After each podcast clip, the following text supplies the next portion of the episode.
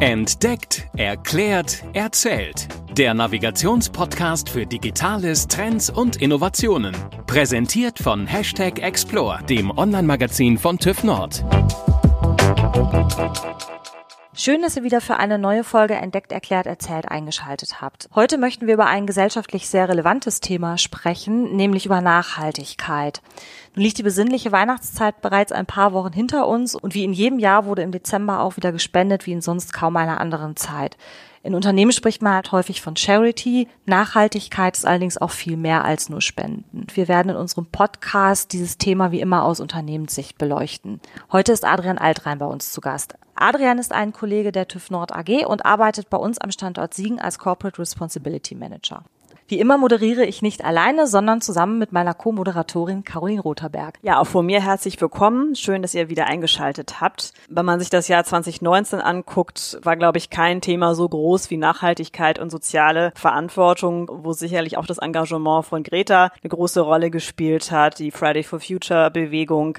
Es kamen ganz neue Wörter auf, wie Flugscham. Wer ein SUV hat, fragt sich, ob er den wirklich noch behalten möchte. Von daher, glaube ich, kann man wirklich auch konstatieren, dass im vergangenen Jahr ein Thema es geschafft hat, ganz weit nach oben zu gehen. Wenn wir uns allerdings anschauen, wie es in Unternehmen aussieht, muss man sagen, da ist eigentlich das Engagement schon älter. Nicht nur DAX-Konzerne veröffentlichen schon seit mehreren Jahren Nachhaltigkeitsberichte und sind engagiert in vielerlei Punkten. Ich glaube, sie waren aber oft auch immer dem Vorurteil ausgesetzt, Greenwashing zu betreiben. Vielleicht einfach nur eine PR-Nummer zu machen, damit es dann gut nachher außen aussieht das ist eigentlich auch ein bisschen so ein Spannungsfeld, mit dem wir uns heute beschäftigen wollen. Nämlich zu gucken, ob soziale Verantwortung, Nachhaltigkeit nach wie vor ein Feigenblatt ist oder vielleicht auch jetzt bedingt durch die Situation, in der wir uns aktuell befinden, wo einfach das Thema Klima so weit oben auf der Agenda ist, es eben auch wirklich ein echtes Engagement auch in den Unternehmen ist. Ja, Adrian, dann kommen wir jetzt mal richtig so in das Thema rein. Corporate Responsibility, das ist ja so der Begriff, der auf Unternehmensseite eine Rolle spielt. Kannst du uns den einfach nochmal erläutern? Erstmal freue ich mich natürlich auch über mein Lieblingsthema zu sprechen heute. Corporate Responsibility. Sicher können sich unsere Hörerinnen und Hörer erinnern, dass es früher sehr oft um Corporate Social Responsibility ging. CSR abgekürzt. Genau, CSR. Und das war verwurzelt eher in einem philanthropischen, in einem Charity-Ansatz. Man hat sich als Unternehmen verstanden, als Good Corporate Citizen Später wurde natürlich der Begriff ausgebaut, auch Umweltkomponenten sind reingekommen und so weiter. Auf der anderen Seite haben wir den Begriff der ökologischen Nachhaltigkeit. Der hat sich auch über die Jahre entwickelt. Wir können uns erinnern an die Brundtland-Kommission, an alle möglichen Nachfolgeaktionen und nicht zuletzt an die aktuelle Diskussion, die derzeit stattfindet. Beide vereint, beide zusammen und ergänzt mit der wirtschaftlichen Verantwortung eines Unternehmens ergeben Corporate Responsibility. Warum heißt es jetzt nur noch CR und nicht mehr CSR? Weil der Begriff Social auch sehr oft missverstanden wurde. Gerade im deutschen Sprachraum haben wir ein Problem. Wir übersetzen oft Social durch sozial und verstehen manchmal weniger das Gesellschaftliche. Das kann ein Hindernis sein. Im Prinzip sprechen wir über eine Art Corporate Societal Responsibility, was natürlich eine andere Nummer wäre. Das heißt, die gesellschaftliche Verantwortung, die natürlich auch die Aspekte Umwelt und Wirtschaft beinhaltet, ist besser dargestellt durch den Begriff CR, auf den sich viele Unternehmen, insbesondere Großunternehmen im europäischen Raum und darüber hinaus geeinigt haben. Adrian, wie lange genau machst du eigentlich deine jetzige Aufgabe? Am 1. Dezember waren es genau drei Jahre. Ohne jetzt böse klingen zu können, war es sicherlich auch immer nicht ganz einfach, die Leute auch intern wirklich für das Thema zu begeistern. Du selber brennst dafür und wer dich schon mal in einem Vortrag erleben durfte, hat auch ganz schnell einfach das Gefühl, dass du da wirklich mit großer Leidenschaft unterwegs bist. Würdest du sagen, jetzt so in den letzten anderthalb Jahren, auch mit dem Kontext, dass eben auch auf einer politischen oder gesellschaftspolitischen Ebene das Thema eine so große Bewandtnis bekommen hat. Merkst du auch im Unternehmen, dass du anders wahrgenommen wirst und dass das Bewusstsein für diese wirkliche Relevanz gestiegen ist? Ja, erstmal merke ich natürlich, dass das Thema mehr Relevanz bekommen hat. Es geht ja nicht um die Wahrnehmung meiner Rolle oder meiner Person, sondern um die Haltung, die sich in den letzten drei Jahren im Konzern gegenüber Verantwortung und Nachhaltigkeit deutlich weiterentwickelt hat. Und diese hat sicher auch etwas mit dem Zeitgeist zu tun. Nämlich, wir merken jeden Tag, dass die Bereitschaft der Gesellschaft zunimmt, für Menschen in Not zu spenden, haben wir gerade gesehen in der Weihnachtszeit. Auch und gerade in Zusammenhang mit Naturkatastrophen, aber auch nicht nur Naturkatastrophen. Heutzutage kann man auch schwer unterscheiden, sind das, haben wir zu tun mit Klimakatastrophen oder sind das reine Naturkatastrophen, die einfach auch so passiert werden. Andererseits greifen immer mehr Menschen beispielsweise auf Bioprodukte, versuchen sich gesund zu ernähren, darüber nachzudenken, was sie tun können im Alltag, um einen größeren Schaden zu vermeiden, um ihren ökologischen Rucksack so ein bisschen zu reduzieren. Und nicht zuletzt hat Greta Thunberg mit der Friday for Future Bewegung viele Menschen in der Welt wachgerüttelt um mehr für den Schutz des Klimas, des Klimas zu tun. Wir sehen natürlich auch die nachgelagerten Bewegungen, die Scientists, die Parents und alle möglichen und letztendlich auch eine große Schicht aus der Bürgerschaft, die auf die Straßen gehen und diese Bewegung unterstützen. Es ist kein Wunder, also, dass selbst Bewerberinnen und Bewerben, Bewerber und Menschen, die sich für uns interessieren, nach Aspekten fragen, die mit Verantwortung und Nachhaltigkeit zu tun haben. Dann sind wir vielleicht genau schon bei dem Punkt um wirklich mal ganz konkret zu sein. Wie sieht es aus? Kannst du einfach einen Überblick geben? Was hat der Konzern, sprich die TÜV Nord Group, denn schon erreicht und wo will der Konzern noch hin? Vielleicht kannst du das mal ganz pragmatisch runterbrechen. Ja, vor drei Jahren hat sich der Konzern entschieden, nämlich per Vorstandsbeschluss, ein strukturiertes, systematisches Management von Corporate Responsibility einzuführen. Das war im Grunde ein spannender Akt, das war ein spannender Anfang, gar nicht weit entfernt von unserer wirklich tollen Geschichte als Unternehmen. Wir haben 150 Jahre Nachhaltigkeits-DNA und diese 150 Jahre hinterlassen ihren, ihre Spuren auch im Bereich Verantwortung. Jeder von uns weiß, warum er seine Tätigkeit ausführt. Jeder von uns sollte sich zumindest bewusst sein jeden Tag, warum er morgens aufsteht und in Kundenprojekten arbeitet. Es geht ja um eine, um eine gesellschaftliche Aufgabe. Aber man hat natürlich auch festgestellt, dass allein über dieses native Element nicht alle Elemente der Corporate Responsibility abgedeckt werden können. Man hat auch schnell gemerkt, dass wir einen strategischen Ansatz brauchen, dass wir mehr Struktur, dass wir eine Organisation benötigen, Prozesse und solche Geschichten.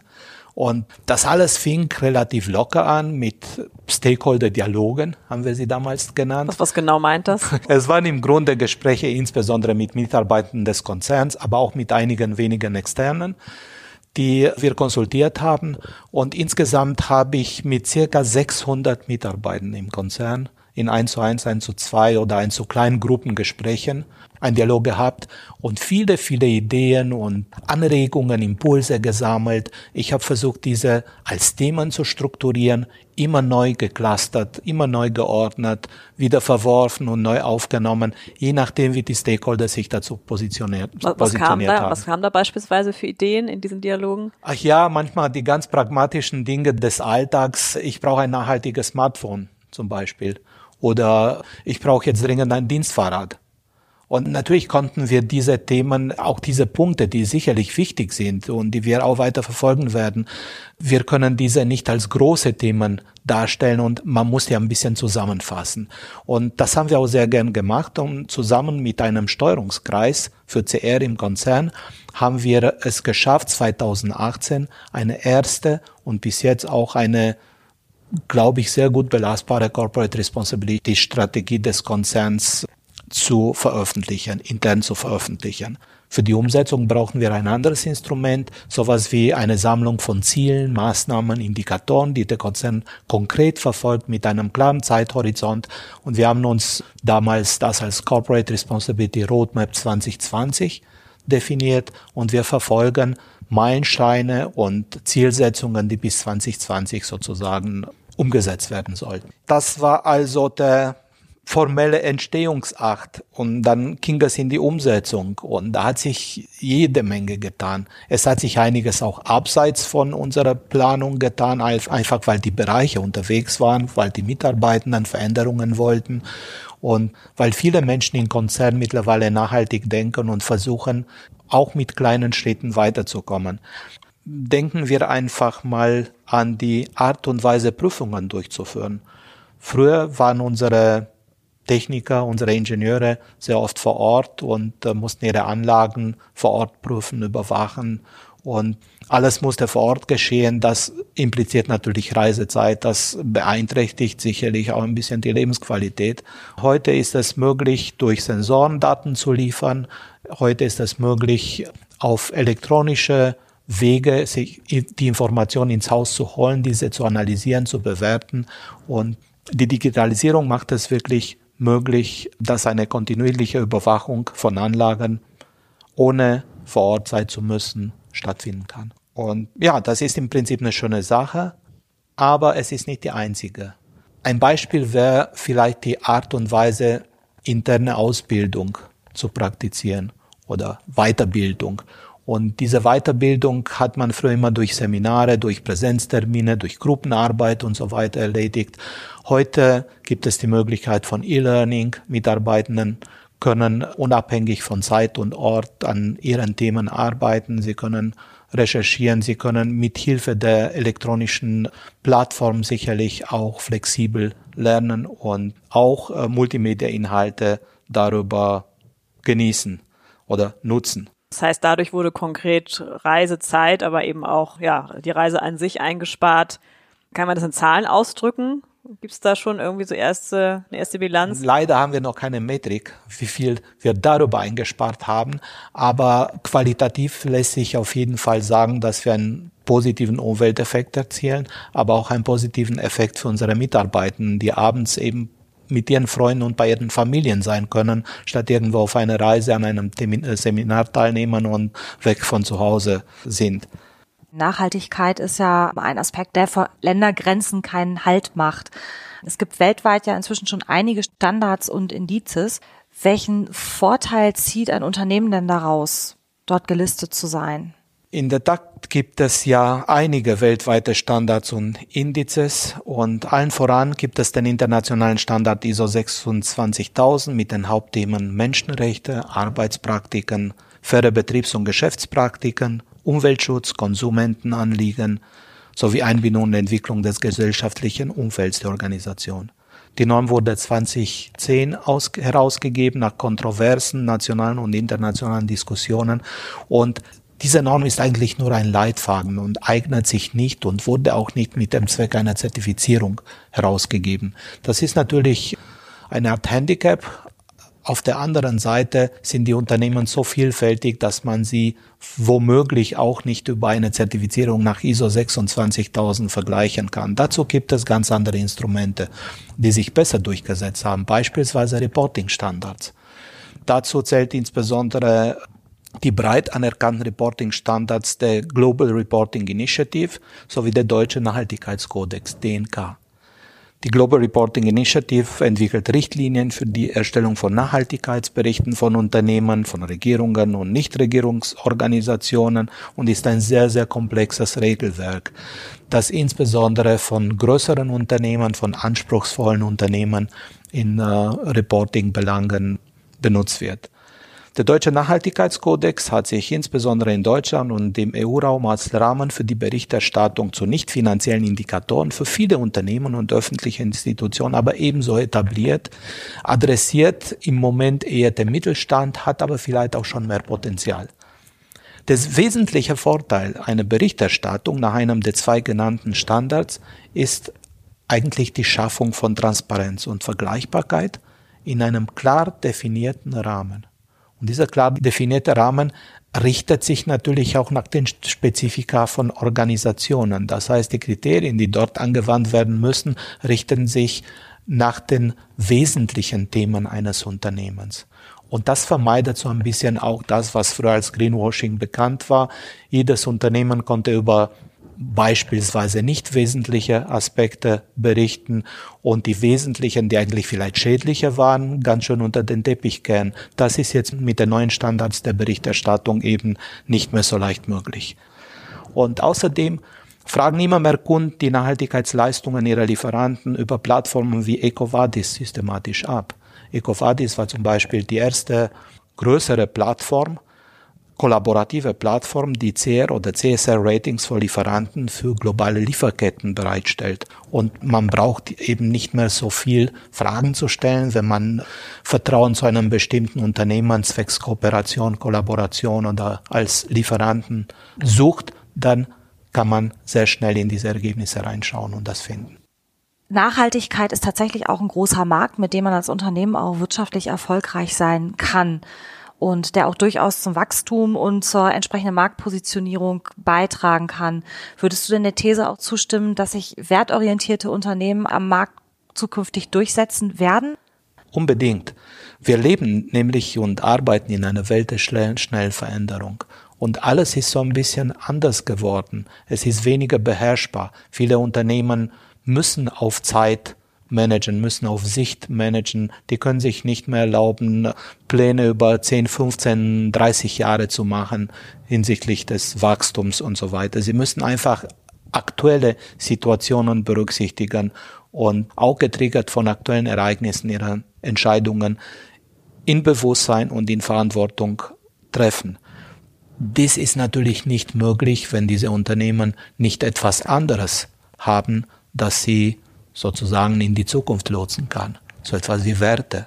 Und das hat das Thema Werteorientierung wieder auf den Plan gerufen.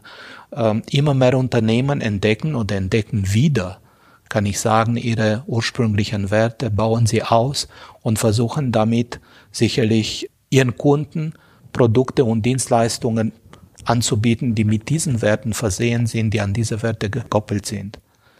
Davon gibt es auch zwei Kategorien von Unternehmen. Und zwar gibt es diejenigen, die sich auf der Risikoseite positionieren und die versuchen einfach mal beispielsweise durch Einhaltung von Menschenrechten, von Compliance-Standards, von Sicherheitsstandards, das sind wahrscheinlich dann auch häufig die produzierenden Unternehmen, ne? bei denen eben auch solche Dinge ja, beim Globalisierungsprozess das, das eine große Rolle oft, spielen. Genau, das ist sehr oft der Fall, aber es gibt auch Dienstleister, die sehr stark auf diese Risikoseite setzen. Also es gibt kein Unternehmen, das diese Risikoseite ignorieren kann, denn das Beachten dieser Vorgaben schafft es natürlich, Gesetzes- oder Regelverstöße zu verhindern. Und dadurch werden Kosten verhindert und äh, ja, das bringt Vorteile, auch finanzielle Art. Es gibt natürlich aber auch einige Unternehmen und es werden aus meiner Beobachtung des Marktes immer mehr, die die Chancenseite immer mehr sehen. Und die versuchen sich durch beispielsweise durch nachhaltige Innovationen, durch eine strategische Ausrichtung ihrer Geschäftstätigkeit auf die weltweit anerkannten Sustainable Development Goals eine Marktposition aufzubauen oder auszubauen, die in Richtung Social Business, Green Business geht und die gesellschaftliche Belange adressieren, die ja ganz am Puls der Zeit sind. Bei uns auf dem Flur wird immer wieder darüber diskutiert, was man persönlich machen kann, sei es im privaten Umfeld, die Plastiktüte beim Einkaufen wegzulassen.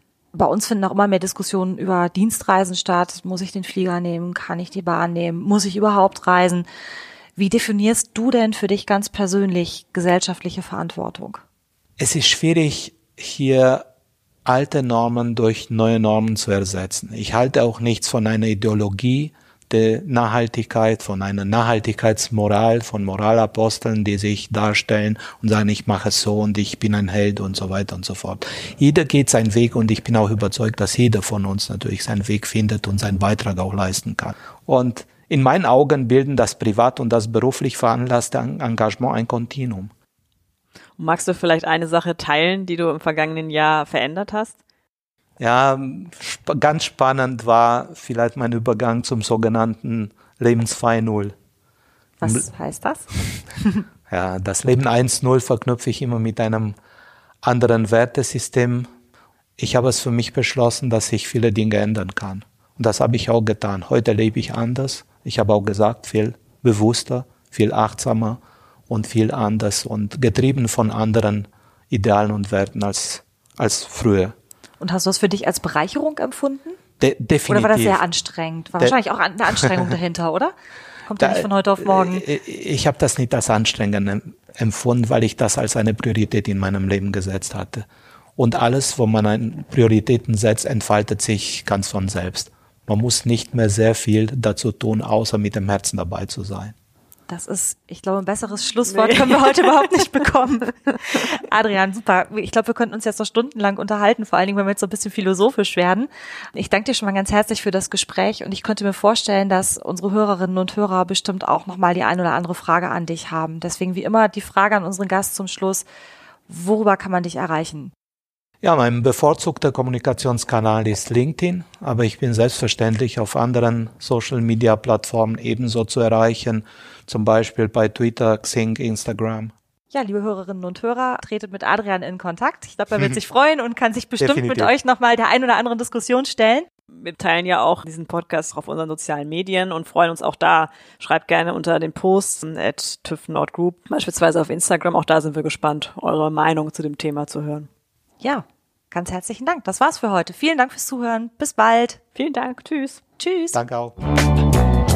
Das war Entdeckt, Erklärt, Erzählt.